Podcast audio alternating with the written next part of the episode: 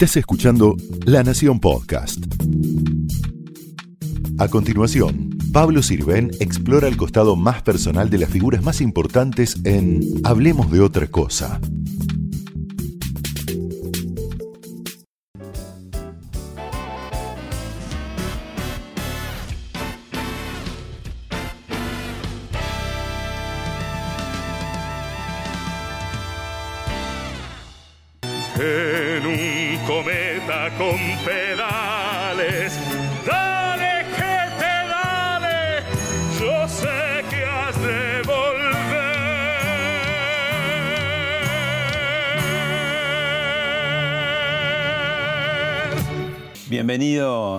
Avidea, hablemos de otra cosa. O más bien, bi- bienvenidos nosotros. ¿A dónde? Contanos dónde estamos.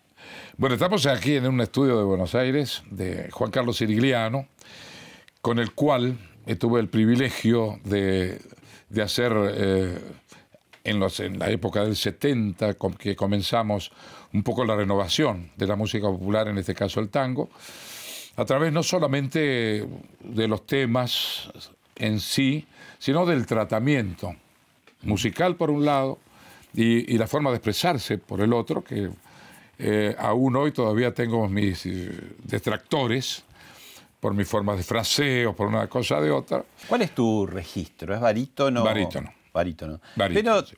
llegás a escalas Sí, muy sí. agudas. Gracias a Dios tengo, tengo el- este, la posibilidad de tener dos, dos, eh, dos octavas de, de, de registro. Digamos que ese es el privilegio natural que Dios me dio. ¿Y cómo, cómo se entrena la voz? ¿Cómo se la cuida? ¿Qué es lo que no hay que hacer? No hay que hay pequeñas cosas, no hay que excederse tal vez en hay que cuidarse entre las comidas, hay que tener un régimen especial. Ah, las sobre- comidas te pueden eh, Sí, sí, sí, la claro, voz? por supuesto. Este, hay, hay cantantes que no los afecta para nada, al contrario, necesitan llenar su estómago, porque bueno, generalmente los cantantes de ópera son todos claro. eh, gruesos de acá. una caja. Este, pero. En tu caso. Pero, en mi caso no. En mi caso, sobre todo porque sufro de, de una, una cosa común que es el reflujo, que es el que me ataca las cuerdas vocales. Y tengo que cuidar muchísimo. Yo soy, por ejemplo, de no comer eh, a la noche para poder descansar y dormir tranquilo y, y- despertar bien. Yo anoche tuve una reunión, por ejemplo, y bueno, tuve que comer y hoy al levantarme siempre tengo cierta, este, como ruiditos que, este, los sonidistas lo deben apreciar muchas veces en sus propios equipos, ¿no?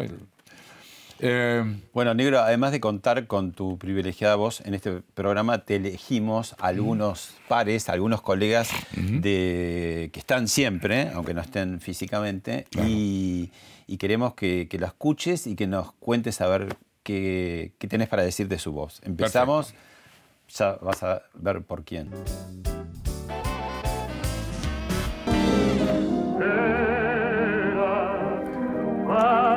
La vida entera como un sol de primavera.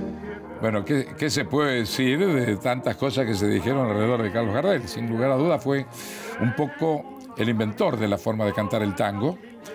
A pesar de que yo eh, tengo una, una tesis también, porque eh, había, eh, creo que era Samuel Castriota o algo que le, que le ponía letra a los temas y los cantaba él mismo con su guitarra y que fue el autor de Mi Noche Triste, por ejemplo, donde Gardel hace su, su versión y, y- y s- y se supone históricamente que ese es el primer tango cantado.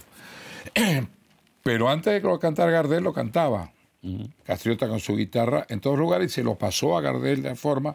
Así que, este, a pesar de que los gardelianos me puedan odiar, cuando digo siempre puede haber también esa similitud, pero el talento de, de Gardel es indiscutible, su voz es maravillosa, melodiosa, con un, con un manejo este, que, yo, que es natural, yo creo que no es, no es impostado, este, y con una dulzura muy especial en su voz, ¿no? Entonces no hay... ¿Y este chico ya pensaba en el tango o no? de chico. Realmente, este, cuando- no, yo no pensaba. En No esa época vivir, menos. Y no pensabas vivir del tango. ¿Qué pensabas No pensaba vivir de la música ni de nada. Eh, yo pensaba que iba, eh, a mí me, gustaba, me gusta mucho el dibujo, sigo dibujando, este, la pintura, la plástica, por supuesto. Este, y, y pensé que, era, que, que ese era mi destino. ¿Ser Inclusive- artista plástico? Ser artista plástico, ganarme la vida, por ejemplo, con, haciendo letras. Esa era mi, mi- mi- mi meta, digamos, inmediatamente después de terminar la primaria ¿Naciste en Rosario? Nací en Rosario. ¿Fuiste criado por tus abuelos? por mis abuelos, a, par- a partir de los- del mes y medio de vida. Eh, ¿Hubo ahí algo familiar también, eh, digamos, por, por qué? ¿Por tus abuelos? No, Bueno, porque mi- mi- eh, yo tuve, fui- nací de madre soltera. Este, tu apellido es Peralta, era mi- de, es de- el, el apellido de mi madre. de tu madre. de mi madre, de la familia materna, porque, eh, eh, bueno, el- el- la historia es un poco que ella no aceptó eh, la imposición de la familia de mi padre, que lógicamente seguro le, habían eh, pedido, que era una, una familia muy importante de Rosario, abogados, juristas. Eh, y, y hace 82 años atrás, el hecho de que una familia de, de importancia dentro de la sociedad, con, con- con- con, eh, digamos, con decorados, con, con muchas, en, en muchos lugares de gobiernos, eh, ministros plenipotenciarios por parte de mis abuelos y bisabuelos de, la parte paterna, con héroes dentro de, de toda esa, esa familia, no quedaba bien relacionarse con una mujer humilde, como era mi madre en ese momento, empleada de la casa de la familia.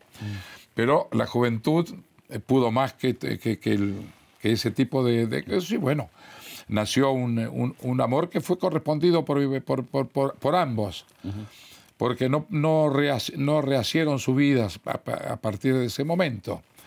Este, y, la imposición de pronto, de a lo mejor, de, de- de abortar, este, que creo que ha sido eso, no tengo pruebas, por supuesto, porque no pude hablar con, los protagonistas de esta historia, eh, hizo que eh, mi madre rechazara después el arrepentimiento de mi padre para reconocer, para casarse primero, lo rechazó, no quiso casarse con él, para que llevara su apellido tampoco, dijo no, va a llevar mi apellido, y, y todo eso o sea, fue un, un total rechazo a la presencia de- del padre ¿Y en lo- mi vida. ¿Lo trataste o no? Ah, No lo, no lo pude conocer porque me enteré a los setenta y pico de años. yo. ah, Es una, una historia interesante. Este, esas historias de antes, de los secretos de llevados los secretos durante que, que- décadas, ¿no? y, y- y uno es, es como que uno adopta también eh, eh, tu profundamente historia, es tu historia. eh, profundamente eso y, y no, no querer eh, buscar incomodar de pronto a los protagonistas. Porque algunas veces yo te- tenía ganas de hablar, de preguntarle a mi mamá este, de que, que me contara, ¿no? Pero ella no era reacia, eso no, le- no quería hablar Y vos sobre el tema. respetabas eso. Eh, y- Respetabas. Y, y se respetaba porque era una costumbre ya, si se quiere, de parte de, de- de- de- de las familias de respetar los silencios. Vemos un compacto de algunas de las cosas que hiciste y la comentamos después. ¿Cómo no? Mi papá, ¿dónde está el buen Dios? Dímelo, dímelo, mi papá. Ya sé que estoy piantao, piantao, piantao. No ves que va la luna rodando por casa. La mujer es un oasis y el hombre pasa por el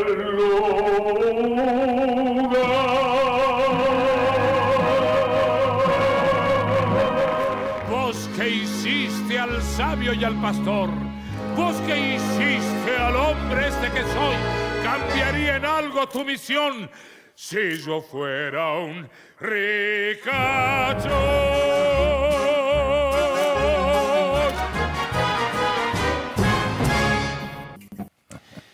Un poquito de lo mucho que hiciste y pavada de bandoneonista que te mandaste ahí, ¿eh? Bueno, en- en mi relación con Astor fue fundamental para mi crecimiento, por supuesto, musical y, y el respeto que, que Astor tenía por mi trabajo. Por eso, de pronto, esta, esta sociedad que hicimos a Con través de, de de Latinoamérica y culminándolo en Japón, en nuestra mi primera visita y el de él creo que fue la segunda visita o, o inclusive creo que también ese- esa fue su primera y hicimos varias ciudades de Japón y grabé con él, salió editado en Japón también un disco de ambos, cosa que aquí no ocurrió. Y soy tal vez uno de los más eh, difusores de su música, por eso él siempre me lo, me lo agradeció. Raúl, ahí veíamos un poco, después charlaremos más de no solamente cantor o cantante de tango, sino la otra vía que es las comedias musicales. Y yo te iba a preguntar, porque vos eh, ya eras muy chico, tenías 23 años y, y tenías como el show de Raúl Lavie y después entras en lo que fue un boom en los años 70, el Club del Clan, ¿no? Sí. Eh, y, y no era en ese momento, digamos, que estaba por un lado este, toda la nueva ola, el twist, por el otro lado el rock nacional, pero estaban como en veredas distintas. Vos que venías del tango, ¿no eras como un poco un sapo de otro pozo al principio en el Club del Clan? Aunque vos te abriste enseguida paso y tenías un personaje. Sí, claro, lo que ¿Cómo pasa lograste es que... vencer los prejuicios, digamos, no? Bueno, eh, con, con audacia y con hacerlo, ¿no? O sea, yo creo que no hay que reparar, no hay que pensar en lo que uno puede, si- sino eh, realmente si uno tiene la vocación de hacerlo, debe hacerlo, ¿no? Este, Y vos también no, no tenías prejuicios porque, digamos, justamente abrías el abanico. Cuando- Siempre estuviste abriendo el abanico a cosas inesperadas. Yo, ¿no? yo siempre, yo me voy manejando por épocas.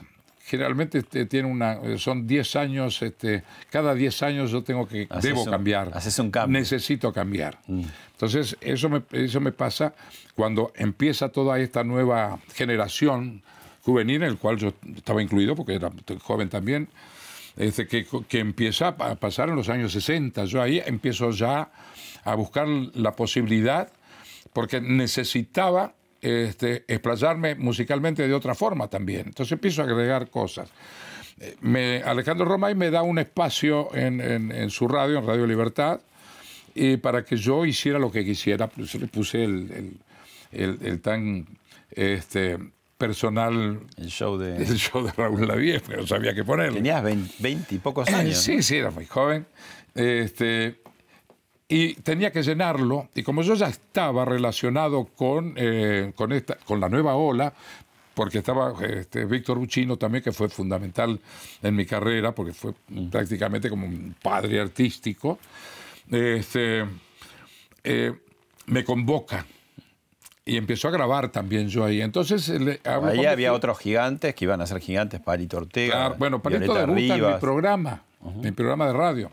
Empiezan a venir todas, todos los jóvenes de la nueva ola. Nicky John, este, Eh, eh, todavía no. Nicky- no eh, Rocky Pontoni, este, eh, Johnny Tedesco, eh, Jolie Land, Violeta Rivas, eh, Barty Cossens, y, y comienza a poblarse. Y de ahí un poco surge lo que fue luego el Club del Clan, porque de allí fuimos a Canal 11.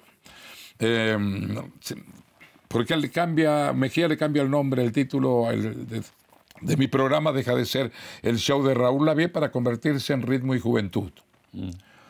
Eh, ahí vamos con ese, con ese título a Canal 11. Eh, Ritmo y Juventud en la cantina de la Guardia Nueva se llamaba. Título bastante largo. Y nosotros nos apartamos. Hubo un grupo de, que, que yo consideraba, porque un poco yo era, la, la- digamos, la experiencia al lado de todos los muchachos que comenzaban recién su carrera. Y entonces era un poco el, el- el- el personaje dentro de, de ese grupo. Yo decía, muchachos, esto es un clan, tenemos que defendernos. Este, como, como, como el clan Sinatra en esa época que estaba muy de moda.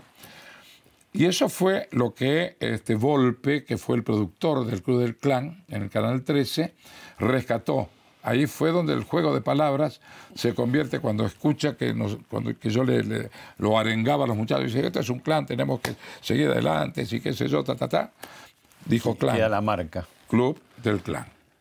Ahí nace la marca. Raúl, eh, convoco a un segundo duende de la voz, en este caso una mujer, y parecía voz porque también fue una gran actriz, con mucha polenta. La escuchamos un poco y... Ya me imagino. Charlamos.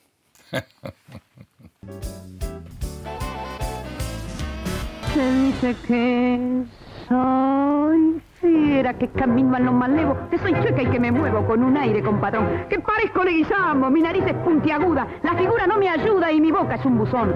Si charlo con Luis, con Pedro, con Juan, hablando de mí, los hombres están. Critican si ya la línea perdí, se fijan si voy, Bueno, Tita, si Tita es una de las grandes leyendas eh, de nuestra música popular, de nuestra, del cine, del teatro. Una actriz con mucha personalidad y sobre todo en una época, en la época de oro de- del cine, en el cual este, se contaban historias relacionadas con, con la cultura popular, que era lo que se vivía en, en- las, casas de, todos los habitantes de, este país, y en el cual rescataban figuras como, como Tita Merelo, como Hugo del Carril, otro grande, en este caso como director también, y como, como muchos, mucha, mucho de la gente, Alberto Castillo fue otro, otro líder de lo que era el, el cine, el cine en este, en este caso relacionado con la música de tango. Todo eso fue, y, y no había muchos, eh, o sea, Alberto Gómez, había un montón de gente que, que, que- el cine rescataba este, y los ponía este, a consideración del público a través de las películas. Y eso sirvió mucho para, para que el tango fuera reconocido ya en otras partes del mundo, ya en- sobre todo en Latinoamérica, donde llegaba este, todo este tipo de, de- de películas y Libertad Lamarque, este, otra, otra grande de todo, de todo eh, este, este movimiento. ¿no? Negro, vos venías acumulando fama, celebridad, eh, después el Club de Clan y, y- y después agregás nada más y nada menos que, que Pinky, Lidia Satraño, la madre de tus dos primeros hijos, de Leonardo y de Gastón, ¿no? Sí, sí, Eh, sí. En esa época, es, ese romance debe haber sido un boom así de las revistas, ¿no? Porque Pinky El otro día estaba- lo, que- lo, lo comentábamos en, en- es un, un programa que, que cuando... ¿Querés verla? La, te- la tenemos ahí en un cachito de Memorias Desordenadas. La Ah. vuelta de Pinky de- después de 18 años. Ahí la vemos y la- lo comentamos. Muchas gracias. Gracias, negro. ¿Qué te hace sentir escucharlo tanto tiempo después? Siempre me gusta escucharlo. ¿Se te vienen memorias a la mente? Sí, pero no hay mm, recuerdos horrorosos que te hagan quedar mal. ¿Recuerdos alegres quizás? Muchos. ¿Y vos qué pensás cuando le cantás? Bueno, esa es- es- estoy cantándole a alguien que fue parte de, muy importante de mi vida, alguien que con la cual hemos formado una hermosa familia, con hijos y nietos. Nietos, Y bueno, esta- entra a- recién ahora entró en mi vida. Claro. Pero, pero creo que eso es, es lo fundamental en estos casos, ¿no? Y yo creo que lo más importante en este- en- de esto es que hemos, eh, hemos conformado una familia grande. O sea, más allá de pronto de toda mi historia, eh, siempre ha estado presente ella en toda mi vida. Y, y es así, ¿no? O sea, eh, yo, yo, yo tuve, tengo eh, tres casamientos que fueron productos del amor. El, pri- el primero con Titi, este, que fue Lidia mi- también se llamaba. se llamaba así, Lidia, Lidia Labarque, que Pues- fue el, el, bueno, el, el noviazgo de juventud de Rosario, de- desde que yo tenía 16 años, este, y que culminó con, con- con el casamiento en Buenos Aires y con una hija divina, maravillosa, que es Dolly, que también me, me- me dio tres nietos, y que por esas cosas, de pronto, de un cambio fundamental, eh, hizo que nos separáramos, porque mi vida a partir de ese momento cambió fundamentalmente. O sea, una locura, yo ¿no? vivía, yo vivía de noche. no podía cubrir eh, la necesidad que de pronto tiene una pareja joven. De pronto de ir al cine, de, de- de- en fin, de complementarse, complementarse con pequeñas cosas. Y con este, Pinky tampoco debe haber sido fácil porque, digamos, los dos en la cumbre y con muchos eh, esfuerzos y horarios seguramente también muy contradictorios. También, claro, con mucho- muchos trabajos disímiles entre sí, o sea, ella, de- ella haciendo sus programas de televisión, yo trabajando también de noche. Eh, son son eh, en, para- ca- en para- cambio con Laura conseguiste, digamos, una estabilidad que ya lleva cuánto? ya lleva 39 años. 39 años. 39 años, sí. Y te, Este, te- te casaste, hace, digamos, por civil hace muchísimos años y hace mucho menos por iglesia, Por iglesia. cuando murió tu, tu primera esposa, ¿no? Sí, claro. Este, bueno, le- por eso digo que eh, por suerte tuve eh, las tres este, esposas que tuve fueron muy fundamentales en mi vida. La primera por razones obvias de la adolescencia y todo ese tipo de cosas. Este, pero que siguió siempre, seguimos siempre unidos. O sea, Y con Laura Titi- tuviste dos o tres... eh, eh, tengo dos, dos hijas dos y cinco nietos. Este, con, con, con, con Titi seguimos unidos, inclusive en mi matrimonio con... O sea, nunca este, abandonaste, tuviste re- relación Siempre- posterior amistosa con toda... to- con, con- Con- con las, con las dos este, anteriores. Y, y siempre fueron, eh, eh, pertenecían, de- digamos, al seno familiar. Eh, mi, mi hija, mis hijas le decían a Titi, le decían abuelita. ¿No? Este, en, en los últimos tiempos. Y, y era, ella era parte de la familia, de, la- de, de- de de conmemoraciones este, íntimas, de los fines de año, de todo ese tipo Y ahora de acompañás a Pinky un poco en esta etapa que, que se está restableciendo, digamos, ¿no? Y volviendo a la tele. Sí. Fue una mujer temperamental, ¿no? Vos un poco en el programa dijiste, tenía frases a veces como... Sí, como dijeron, sí. sí Que la- las frases, más que los silencios, Cari era la dice, si, si tirábamos, si alguna vez me tiró el Cenicero. el cenicero famoso de Susana Eso Jiménez. sí. Dije, no, no era necesario eso, porque las frases de esa dolían más que, si te pegara un cenicero, ¿no? Porque era, Era- era era- una mujer que no gritaba, no pero que era, Fuerte. era muy fuerte y muy... eh, Usaba sabía llegar, sabía llegar a lo profundo Claro. para molestarte muy bien y vos tener que tragártelo. Como has sido un hombre muy amado y que has amado mucho y que seguís amando, otro prócer te va a cantar algo alegórico a eso. A ver. Eran sus ojos de cielo, el ancla más linda que ataba mi sueño. Era mi amor, pero un día se fue de mis cosas y entró a ser recuerdo. Después rodé en mil amores Bueno, este es, que me Julio, van a hablar de amor. sin lugar a dudas, le dio en la época de, de- que, que- que- que el Club del Coincidía Clan, más o menos con el Club del Clan, ¿no? Después, Claro. claro, prematuramente desaparecido por el accidente de auto. Sí, que, que, eh, también tengo una anécdota con eso, pero que no viene al caso ahora.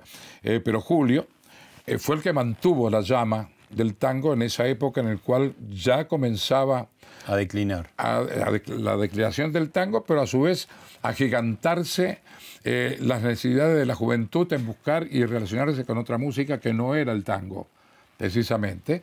Y él mantuvo esa llama viva, con una gran personalidad, una gran voz y sobre todo con este con esta in- incursión que él hacía en, en la finalizar la, la transmisión de Canal 13 en esa época con, con ese que cantaba un tema este, en- en- cuando terminaba la transmisión, ¿no?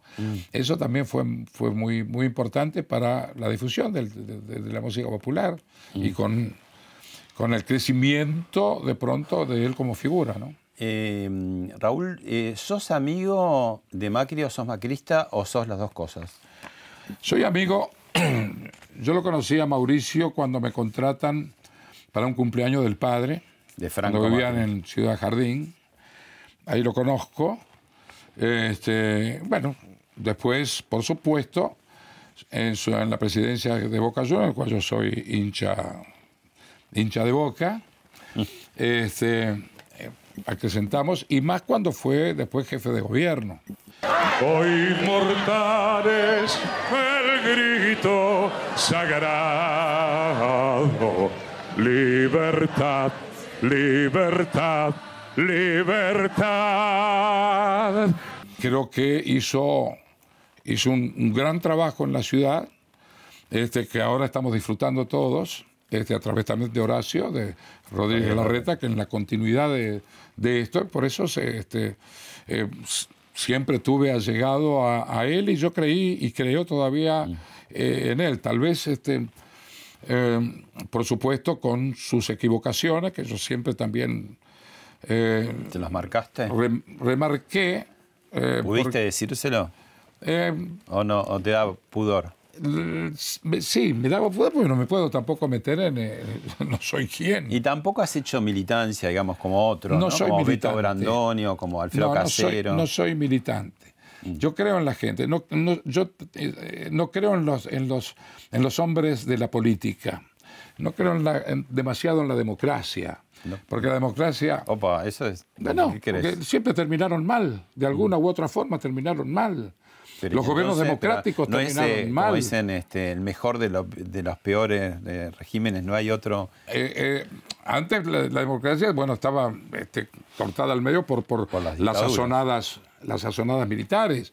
Pero después también el- el- los, los gobiernos democráticos fueron también castigados por la oposición muchísimo, el caso de Alfonsín, como el caso de, de, de- de- de- de la Rúa, como el caso de- bueno, de Ilia fue otro, otro, otra cosa, pero Frondizi también. eh, de Frondizi.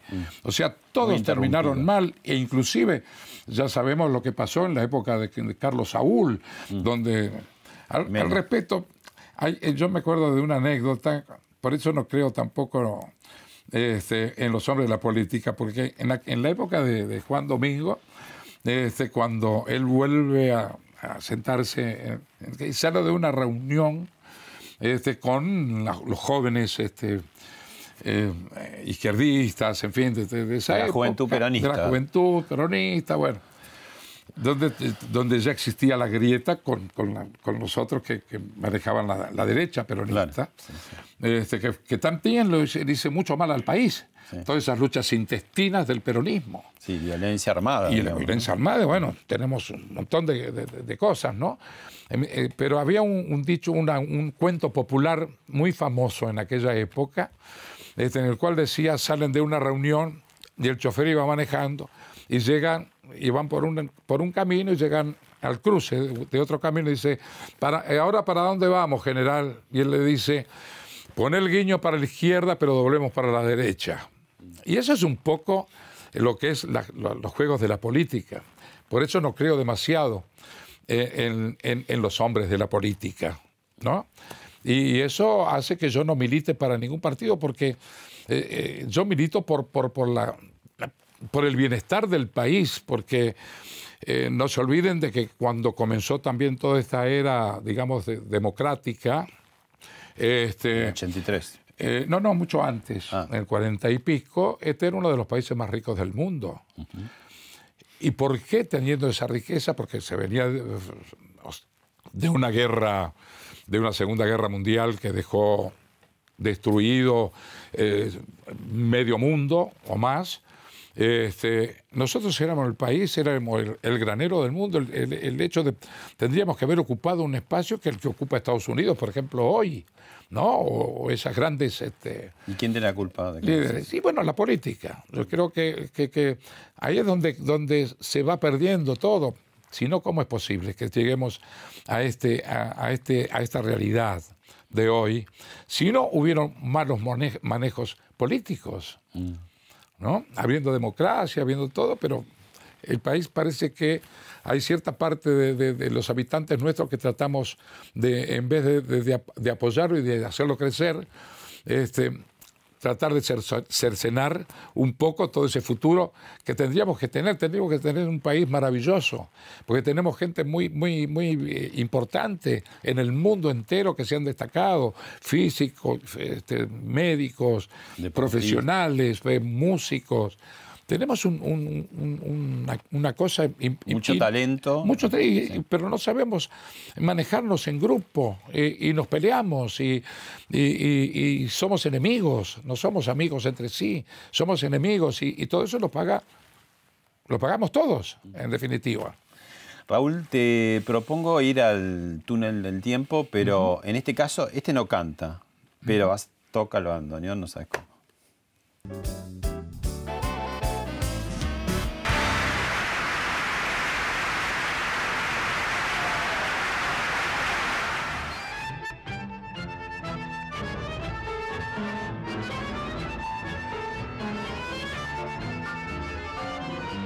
Era un, un ser maravilloso.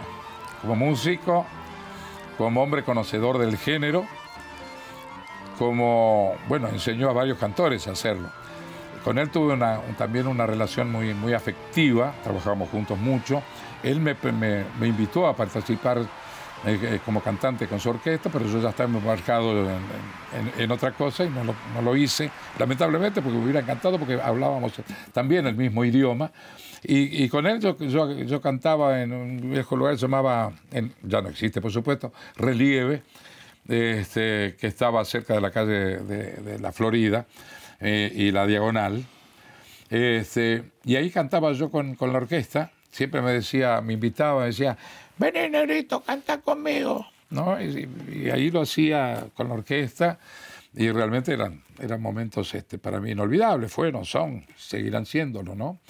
Pero era, un, era, era maravilloso como, como, como personaje, ¿no? Como personaje era, era, era de, de- de otras épocas, de, otra, de otras... de otra- ahora se le dicen genio. Bueno, este era un genio.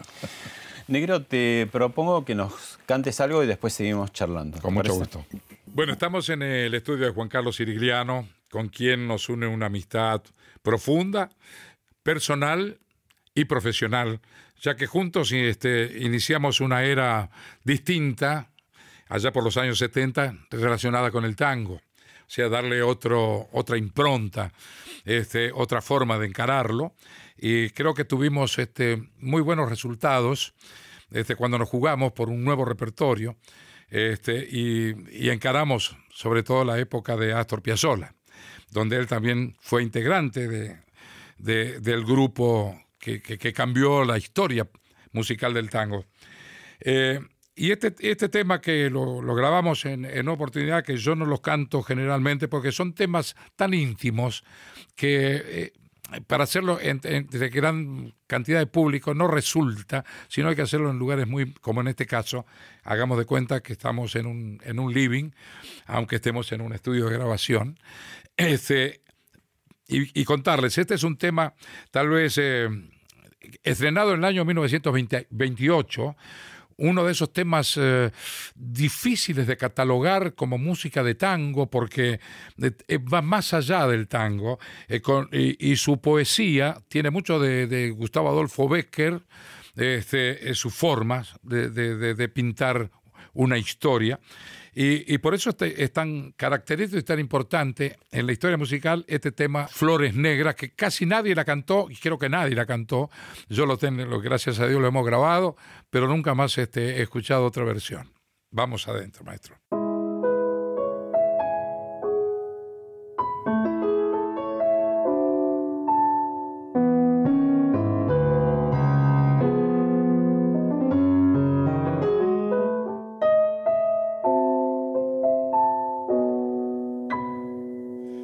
Las flores negras que me diste un día, nocturnarias tristes de tu gran amor, como ilusiones de la vida mía, ya están marchitas de mortal dolor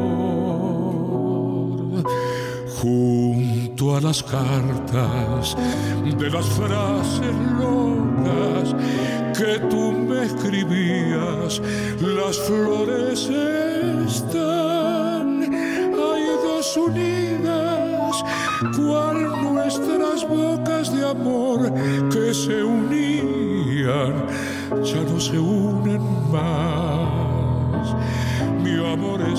así como dormido.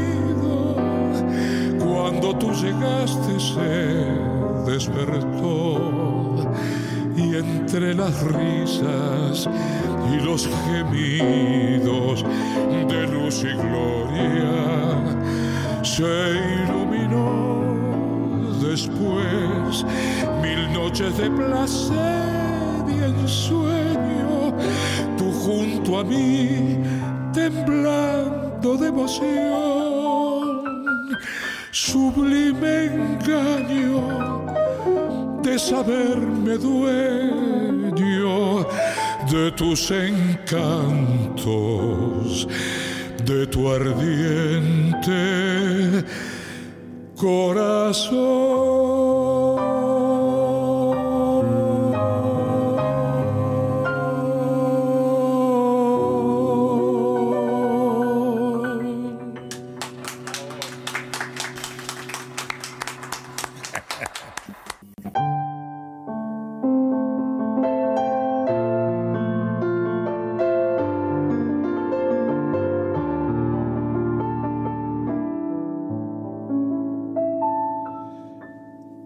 Las ruedas embarradas del último organito.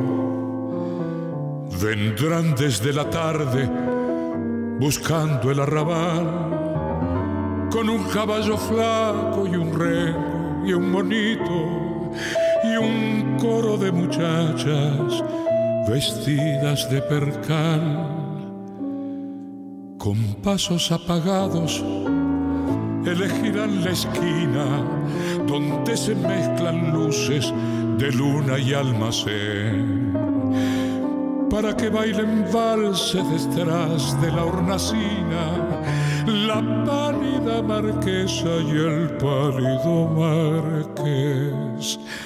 El último organito irá de puerta en puerta hasta encontrar la casa de la vecina muerta, de la vecina aquella que se cansó de amar. Y allí molerá tangos para que llore el ciego, el ciego inconsolable del verso de Carriego, que fuma, fuma y fuma sentado en el umbral.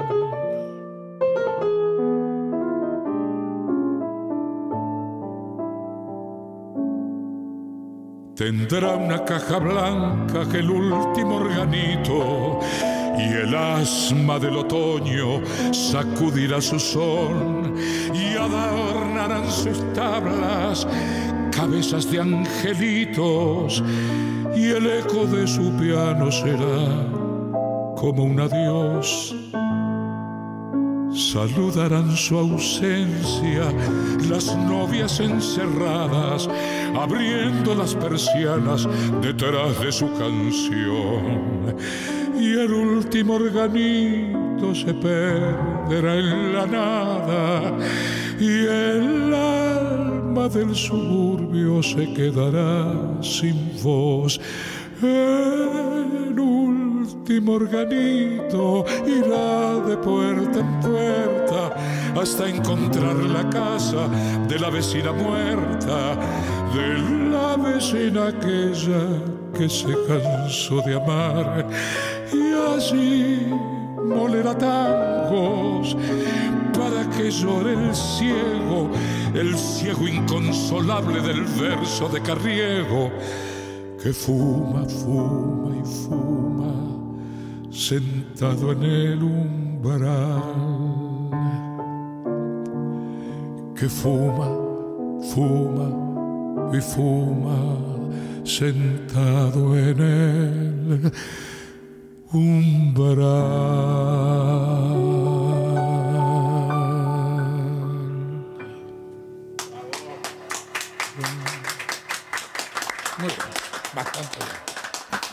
Cantante de tango tan varonil, con esa voz gruesa y todo, terminó siendo Sasá de la jaula de las locas. Sasá es un ser maravilloso. Eh, siempre, siempre tuve, tuve muchas ganas de encarar ese personaje. Eh, mm, para mí no hay, no, hay, no hay personajes distintos cuando uno se embarca en, una, en la carrera de actor, que yo lo comencé allá por el 65, este, en el Teatro San Martín, con la obra Locos de Verano, el cual se había hecho una adaptación musical, este, porque yo golpeé puerta antes de eso para ver si podía, porque esa fue eh, en otra época de los cambios míos. Eh, esa fue la época de los cambios. ¿Y no, sufriste decir, el encasillamiento de decir, no, pero pibe, vos sos de, no sos de este palo? ¿Cómo hiciste para quebrar eso, Eh, esas paredes, digamos? ¿no? Eh, bueno, convenciéndolo de lo que podía hacer, de que por algo estaba ahí, que no, no, no, no, no le iba a quitar No iba a nada ser a nadie, sino defraudar. que iba a integrarme a, a ello y lo logré. Gracias a eso, al principio sí tuve, con- no con todos los actores, pero con ciertos actores, de pronto me miraban de reojo como diciendo, ¿qué venís a hacer acá, viejo? Vos cantás. ¿Qué venís a hacer acá, no? Este, pero eh, el primer trabajo que hice ya fue, eh, digamos, este, muy bien eh, tomado por parte de la crítica y por parte de los propios actores y directores. A partir de eso, ya inmediatamente hice con Marcelo Lavalle, hice de Olinda Correa en el Teatro San Martín también, que no tenía nada que ver con lo musical. Yo hacía el personaje que, que, este, perseguía a Diolinda Correa a través de, del desierto en San Juan, y este, La difunta. eh, la difunta Correa. Y bueno, ya, ya ahí el, el teatro ya me atrajo. Y ya comencé a hacer otras cosas. Claro. Hice, hice todos los géneros. Hice comedia brillante, comedia musical, comedia dramática, ¿Qué sainete. te falta en comedia musical? Porque hiciste sainetes, Víctor Victoria, este, Sorba sí, sí. Hiciste un montón de comedias musicales, Y- pero y- digamos, es, es un desafío, es un plus de desafío disfrazarse de mujer y... Es, y- es, es ponerse la ropa del personaje. sí. ¿no? En el- pues, un personaje muy especial.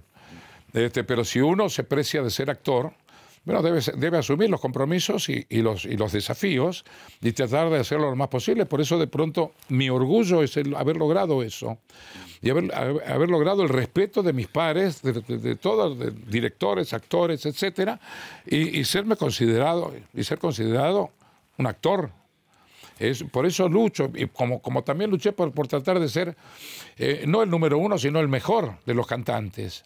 ¿Y la jaula de las locas eh, fue tu mejor refugio aquella noche, que la peor, digamos, con... Eh, fue, fue, acá está fue- Leonardo. fue fundamental para mí, sí.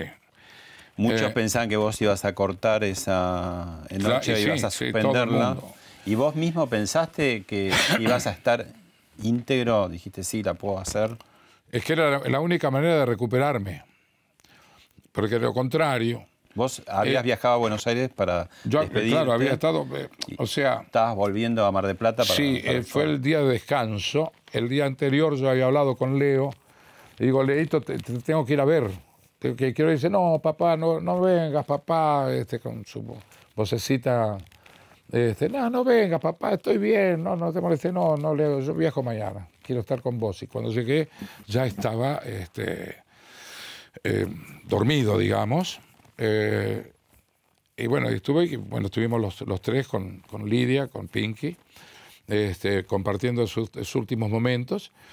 Y yo ya sabía desde, desde mucho antes que, que eso... Tuvo una larga enfermedad que había mejorado un rato y después volvió a empeorar. y Fueron años. Cuando ¿no? comienza, yo ya sabía cuál, cuál Te iba a ser, a pesar preparando. de que a mí me daban, me daban, este, di- digamos, me apoyaban en que tuviera fe, que él iba a salir adelante. digo, te- él también tenía. Yo ese- te digo, ese- te fuiste preparando, pero no hay forma de prepararse, porque digamos... Es un, Un golpe muy, es un no- golpe no muy, duro, muy fuerte. Uno está preparado para perder a los padres, no a los hijos.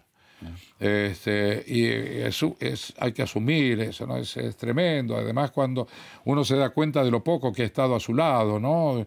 Cuando, cuando pasa eso, decir, pucha, ¿por qué no estuve más tiempo junto a él, ¿no?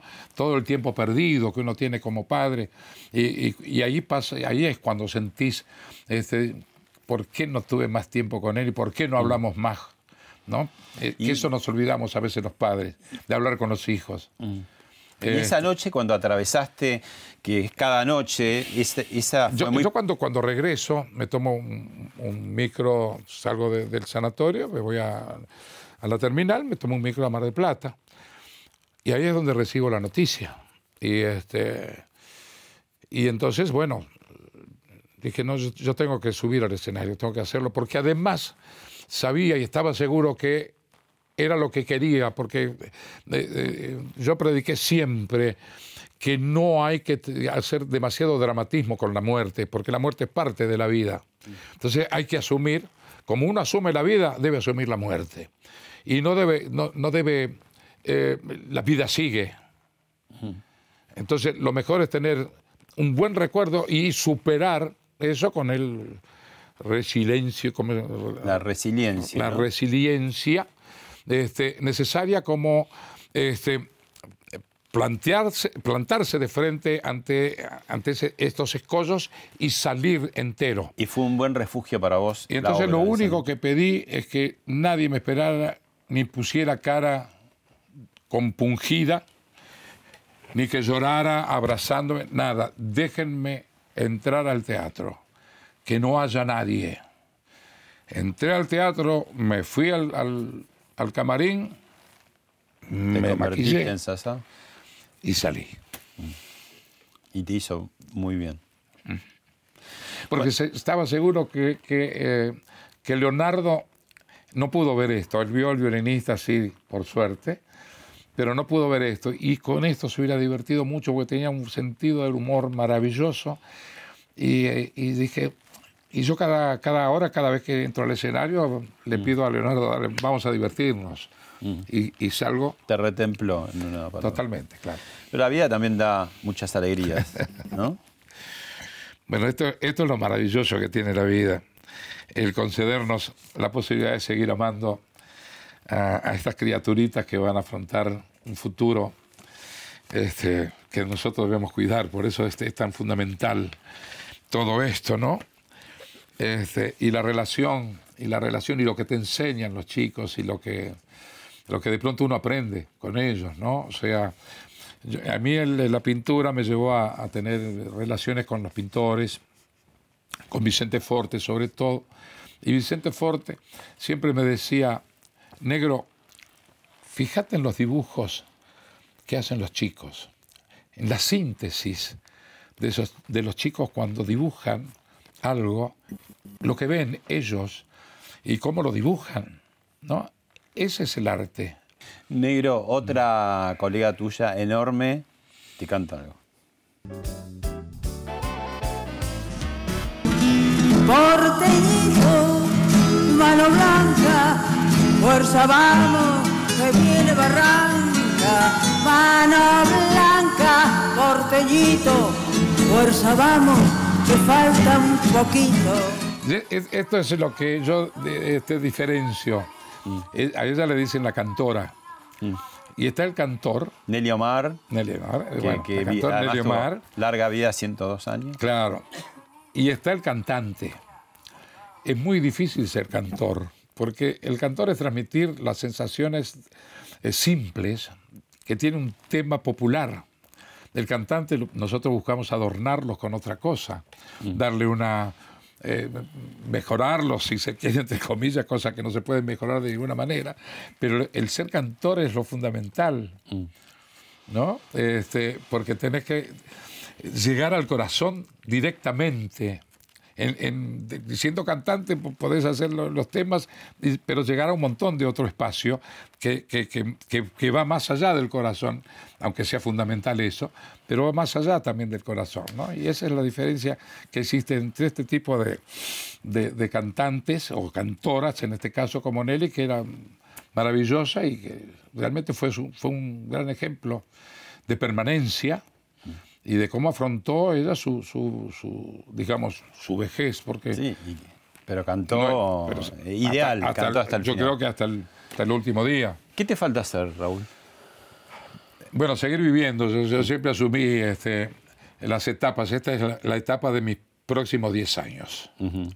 ¿Y qué switch, qué, qué switch, qué cambio vas a hacer? Bueno, todo- todo- todo- siempre uno hace cosas, eh, va agregando este, a todo lo, lo hecho más cosas, siempre hay para hacer. Y seguir, por supuesto, viviendo en la Argentina, no me pienso ir. a pesar de todo, no me pienso ir porque en mi país no me fui en el mejor momento que tuve, no me quedé, me, quedé tres o cuatro años en México, regresé cuando tenía en México toda la posibilidad de hacer cine, de estar al lado de Estados Unidos, de todo ese tipo de cosas, y, volví a mi, a mi país. Negro, te propongo que nos vayamos viendo a otro gigante de, la música, el eh, polaco Ojenich. Lástima abandoné mi corazón. Tu roca maldición maleva. Tu lágrima de ron me lleva hacia el hondo bajo fondo. Bueno, este es otro clase, eh, es otro. Este también tiene un fraseo, digamos. Claro, bueno, es, es, de la época de los fraseos también de Florial Ruiz. Mm. Florial Ruiz era otro dotado por el fraseo muy particular también. Y, actuaron juntos, cantaron juntos, este, tiene mucho que ver también este, el fraseo de, estar adquirido por, el polaco con respecto al fraseo, que si, prestan atención, escuchar a, a Florial Ruiz también te da una, una, muestra de, talento alrededor del fraseo musical, ¿no? Pero, eh, pero es otro, este es otro de los cantores que transmiten y, que él adaptó de pronto en el último momento de su carrera, porque fíjate porque eh, en, su mejor momento cantaba con Salgán, era, era maravilloso escucharlo cantar, con, con, con, con Troilo, ni hablar cuando, cuando tenía todas las, dotes de, como canté, con, con, su, con su forma de cantar y con su, con su intacta garganta. Mm. Cuando él comienza a perder la cosa es cuando él surge de pronto al triunfo y al, y al recuerdo ya imperecedero este, a través de su figura con relación al tango, ¿no? donde, donde de pronto encuentran ahí otros, otra gente que lo seguía, encuentra la imagen como para poder seguir dando ¿no? este, algo. Negro, muchísimas gracias por, por esta cabalgata, por tu vida, por estas voces maravillosas y por tu voz, ¿no? que siga por muchos años más. Gracias a Dios, espero que sí.